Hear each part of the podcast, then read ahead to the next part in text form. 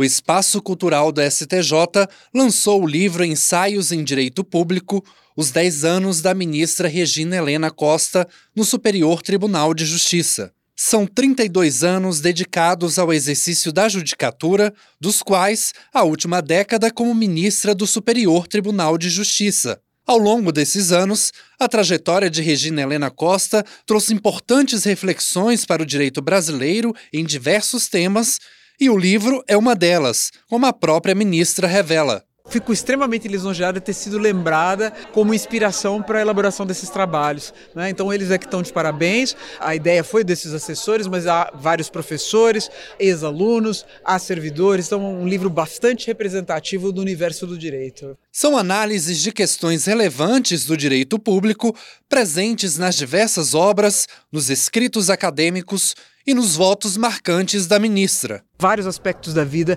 têm impacto da tributação, não só pela exigência de tributos, como muitas vezes pela renúncia a exigi-los. Né? Então, não exigir tributos, conceder benefícios, eh, imunidades, isenções, tudo isso faz parte da vida da sociedade e é por isso que a sociedade deve se engajar na discussão de uma modificação do sistema tributário.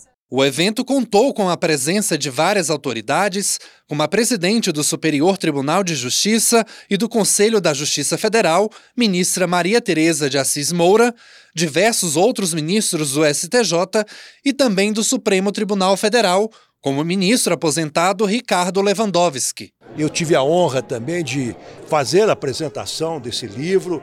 É hoje, sem dúvida nenhuma, uma das grandes, se não, para não dizer uma das maiores especialistas em direito tributário em nosso país. Ela, toda vez se cogita de uma reforma tributária ou de uma modificação do sistema tributário, ela é uma das autoridades que é necessariamente ouvida. A chefe de gabinete da ministra Regina Helena Costa, Marília Carvalho Neves Ferros, contou como foi participar como uma das organizadoras da obra. É uma trajetória que acho que é inspiradora, né? A doutora Regina é uma pessoa que inspira não só as mulheres, mas ela é uma pessoa preocupada com os direitos fundamentais, né? com a implementação deles, né?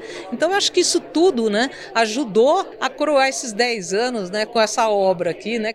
Do Superior Tribunal de Justiça, Paulo Mondego.